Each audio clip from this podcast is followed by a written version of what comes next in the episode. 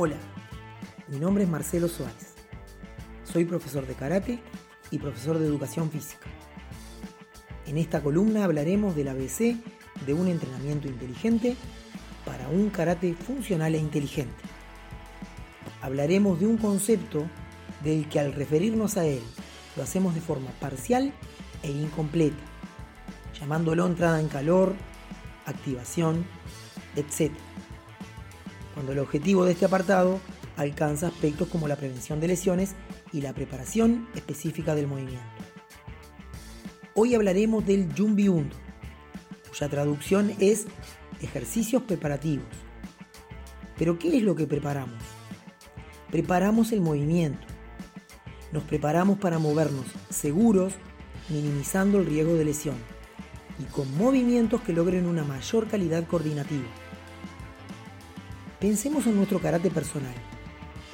Todos aspiramos el máximo rendimiento y el menor riesgo de lesiones. Hoy la ciencia nos provee de herramientas que harán posible esto y conjugadas con las herramientas que los maestros de karate nos han legado, seguro serán para ti un aporte diferencial al perseguir tus objetivos. Podemos reconocer dos aspectos dentro del Jumbi 1, la prevención lesional y la preparación específica del movimiento. Hablemos de la prevención lesional. Dentro de los protocolos actuales hay tres puntos esenciales para lograr este objetivo. La liberación miofacial, la activación central y la flexibilidad dinámica. La liberación miofacial es estimular las fascias para que éstas comiencen a ceder y así permitir un movimiento libre, armónico y funcional. Los ejercicios con rolo de espuma para este propósito están ganando terreno casi en el general de las disciplinas deportivas. Pero es preciso aclarar que no constituye un apartado indispensable en el ámbito del karate. Sí debemos ser conscientes que si lo integramos a las sesiones, aumentará la calidad del estímulo a las fascias, estructuras fundamentales del cuerpo del o la karateca. Invito a los que quieran investigar en este campo, observen video de liberación de fascias y comprobarán lo fácil que sería implementarlos en la sesión de entrenamiento. La activación central. Aquí el objetivo radica en activar al core o núcleo y junto a ello activar la musculatura glútea. Ambas estructuras garantizan en su activación, por un lado a través del core, una óptima estabilidad de la columna vertebral y al anexar la, musculatura glútea, un motor inicial sólido cuando buscamos generar cualquier movimiento de karate. una columna estable y un motor inicial sólido son promotores de un movimiento seguro y por lo tanto menos propenso a lesiones. Dentro de las propuestas para activar la musculatura central encontramos los puentes isométricos en diferentes planos, así como el control respiratorio asociado a ellos. Es una buena estrategia incorporar también patrones de movimiento específicos de karate, cuya generación del movimiento depende de la musculatura central. Pensemos que nos vamos de viaje en auto. Debemos encender el motor antes de iniciar el viaje. El cuerpo humano es una máquina tan fiel que nos permite salir de viaje y encender el motor en el transcurso del camino. Quienes nos dedicamos a estudiar el movimiento deportivo y marcial, creemos férreamente que encender nuestro motor desde el momento 1 de la sesión de entrenamiento constituye el ABC de un entrenamiento inteligente. El tercer punto de la prevención lesional es la flexibilidad dinámica. La flexibilidad es la capacidad que nos permite lograr rangos de movimiento funcionales dentro de la disciplina. Y estos rangos o amplitudes perseguidos garantizan un movimiento seguro. Es bien sabido y comprendido que si a un músculo lo sometemos a un movimiento en un recorrido para el que no está preparado, lo estamos predisponiendo a una lesión. En este aspecto, debemos llevar a las articulaciones poco a poco a los rangos de movimiento al que luego las vamos a someter, con un estímulo dinámico, donde las fibras musculares se van estirando sin perder su capacidad contráctil, es decir, su capacidad para contraerse.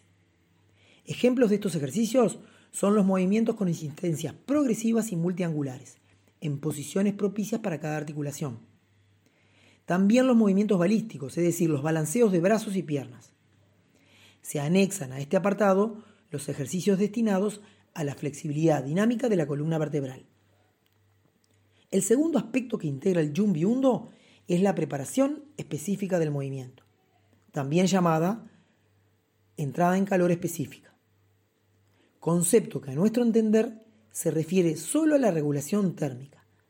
Sin restar la importancia, es solo uno de los objetivos de este apartado de la sesión de entrenamiento.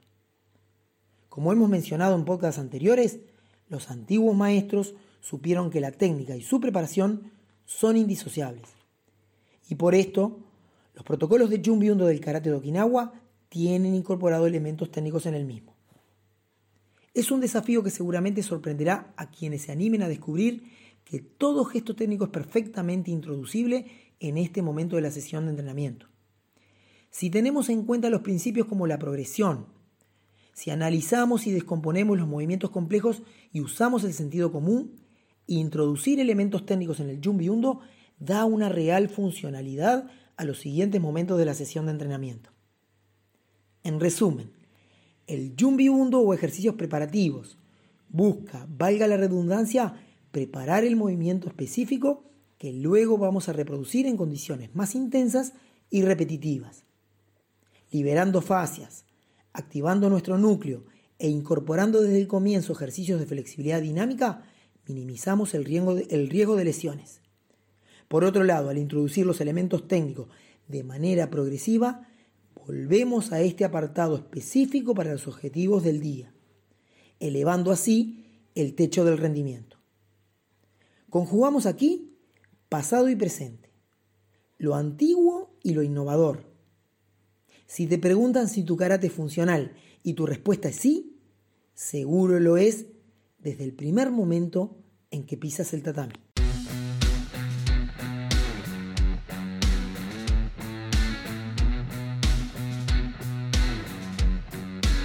Esto ha sido todo por hoy.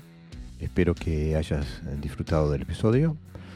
No te olvides de seguirnos por nuestras redes sociales, tanto nuestra página de Facebook como nuestra cuenta de Instagram y de suscribirte a nuestro canal de YouTube y también de suscribirte a nuestro podcast en todas las plataformas de podcast. No te olvides también de que emitimos en vivo todos los sábados a las 23 horas de España y que el video queda grabado en nuestro canal de YouTube. También puedes escuchar este podcast en la revista Mocuso de Argentina en mocuso.ar. Sin más, hasta la próxima semana.